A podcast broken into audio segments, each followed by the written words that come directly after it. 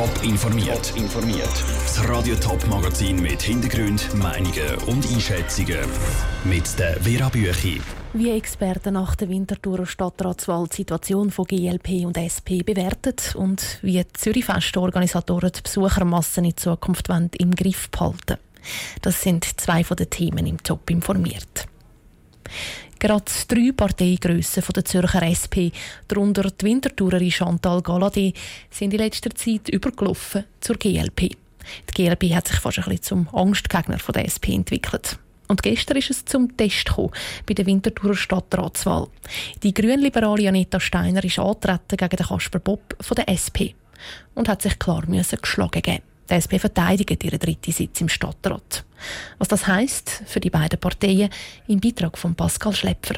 Es war eine relativ klare Angelegenheit bei den Stadtratswahlen gestern. Der SP-Mann Kasper Bob wird mit über zweieinhalbtausend Stimmen Vorsprung gewählt.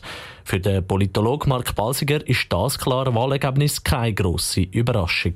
Die Stadt Winterthur ist eine rot-grüne Hochburg. SP und die Grünen haben zusammen 39 Prozent.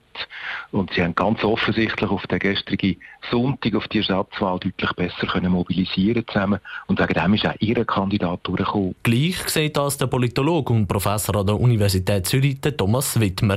Seiner Meinung nach hat die GLP gut abgeschnitten. Die Grünliberale Partei, würde ich sagen, ist im Moment immer noch im Aufstieg und sie baut auch auf. Also von dem her ist, ist würde ich das nicht als Signal sehen, dass es mit der Grünliberalen Partei deswegen jetzt bergab geht. Der Mark Balsiger redet auch nach der Stadtratswahl zu Winterthur ebenfalls vom Aufschwung bei der GLP. Dass das Wahlergebnis eine größere Bedeutung für die nationalen Wahlen im Herbst könnte haben, glaubt er nicht. Aber es ist durchaus ein Fingerzeig und es ist wahrscheinlich auch gerade für die SP ein inneres Aufschnaufen, dass sie von dieser GLP, die wirklich mit unglaublich viel Dampf unterwegs ist, der enorm zugelegt hat, bei den Zürcher Wahlen im Frühling, dass es da durchaus auch Grenzen gibt. Der Parteiwechsel von den drei grossen Zürcher Politikern von der SP zu der GLP hat an der Wählerbasis nicht viel geändert. Da sind sich die beiden Politologen einig. Und sie gehen auch davon aus, dass es auch bei den nationalen Wahlen keine grossen Wählerströme von der SP zu der GLP gibt. Der Beitrag von Pascal Schlepfer. Das Resultat der Stadtratswahl gestern, die Reaktionen der Kandidaten und Parteien oder auch die Bilder gibt es zum Nachlesen und Hören auf toponline.ch. Zweieinhalb Millionen Leute sind das Wochenende auf Zürich pilgert. So viel wie noch nie in der Geschichte vom Zürichfest. Die Veranstalter sagen, dass die Kapazitätsgrenze langsam aber sicher erreicht ist. Weil der Platz der ist beschränkt. Aber was muss passieren, damit das Zürichfest nicht noch grösser wird? Der Daniel Schmucki hat es nachgefragt. Abgesehen von zwei Ausnahmen ist das Zürichfest, das nur alle drei Jahre ist, von Mal zu Mal grösser geworden. Sind im Jahr 1998 noch eineinhalb Millionen Leute mit dabei gewesen, sind es mehr als 20 Jahre später eine ganze Million mehr gewesen.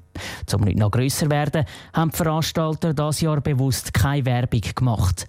Auch haben die Festbesucher den Nachtzuschlag einmal wieder lösen müssen. Trotzdem hat es einen neuen Besucherrekord gegeben. Darum sagt Janet Herzog, die das nächste Zürichfest zum ersten Mal als Chefin organisiert, fast schon ein bisschen ratlos. Ich glaube, wir können nicht sehr viele Massnahmen ergreifen, um weniger Leute ans Fest zu bringen, sondern es ist ganz wichtig, dass wir mit der Sicherheit, mit dem Crowdmanagement zusammen uns vorbereitet auf die vielen Leute und dann ein gutes Festareal und ein sicheres Festareal bieten. Das Festareal rund ums Zürcher Seebecken ist nämlich beschränkt und kann nicht noch grösser werden. Wegen dem ist zum Beispiel am Samstagabend nach den beiden Feuerwerken sehr eng geworden. Der Bahnhof Stadelhofen hat zwischenzeitlich sogar gesperrt werden, weil zu viele Leute auf den Zug wollen. Darum ist für die neue Chefin vom Zürichfest klar, in drei Jahren soll es sicher nicht mehr Attraktionen und Angebote geben als jetzt. Viel wichtiger sei, dass man den Rand vom Festareal eher vergrößert, eher den Verkehr noch weit äh, rausnimmt, dass der Abfluss vom Festareal in der Mitte einfach halt mehr gegeben ist. Also wenn man zum Beispiel mit der Bahnhofstraße, das merken wir, die ist wirklich eine gute Zone, wo, wo die Leute wegströmen, wo es ihnen wohl ist zum Wegströmen. Auch wenn das Zürichfest langsam aber sicher an die Kapazitätsgrenze kommt, wirklich verhindern, dass in drei Jahren nicht noch mehr Leute kommen, können die Veranstalter nicht. Sie wollen aber dafür sorgen, dass es auch bei noch mehr Leuten sicher bleibt und es auch in Zukunft keine heiklen Situationen wie eine Massenpanik oder Ähnliches gibt. Der Beitrag von Daniel Schmucki. Aus Sicht der Polizei ist das Zürichfest trotz ein paar Zwischenfällen und einer Messerstecherei recht friedlich gewesen. Zum sagen, was bis in drei Jahren noch verbessert werden muss, sagen sie jetzt aber noch zu früh. Die Schweizer Landwirtschaft ist in nächster Zeit eines von diesen Themen in der Schweizer Politik. Trinkwasserinitiative, die Pestizidverbotsinitiative, beide nehmen die Schweizer Bauern ins Visier. Und jetzt dürfte auch noch die nächste Landwirtschaftsinitiative kommen. Und zwar auch eine einschneidende. Die Initiative will Massentierhaltung verbieten. Die nötigen Unterschriften sind zusammen und der Bauernverband ist in Aufregung. Aus dem Bundeshaus berichtet Matthias Strasser.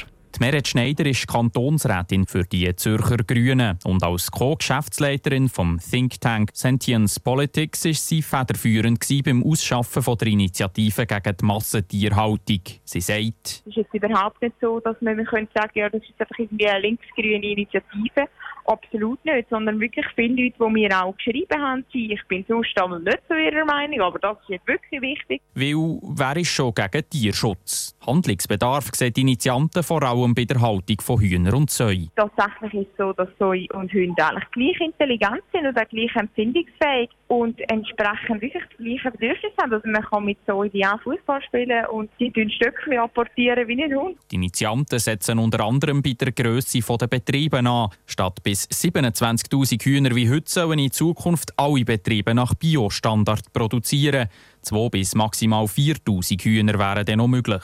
Der CVP-Nationalrat und Präsident vom Bauernverband, Markus Ritter, sagt, was er von dieser Initiative haltet. Ja, eigentlich nicht viel. Oder? Wir sind jetzt Europa das einzige Land, das höchste Bestandesverordnung hat.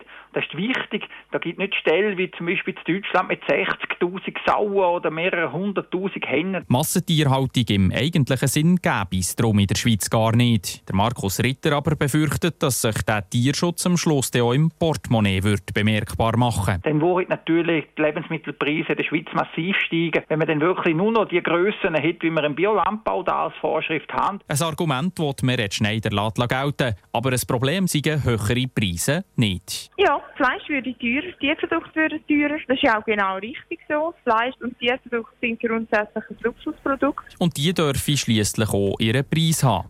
Der Beitrag von Matthias Strasser. Die Unterschriften für die Initiative sollen im Herbst eingereicht werden. Wenn das Stimmvolk kann entscheiden kann, ist noch offen.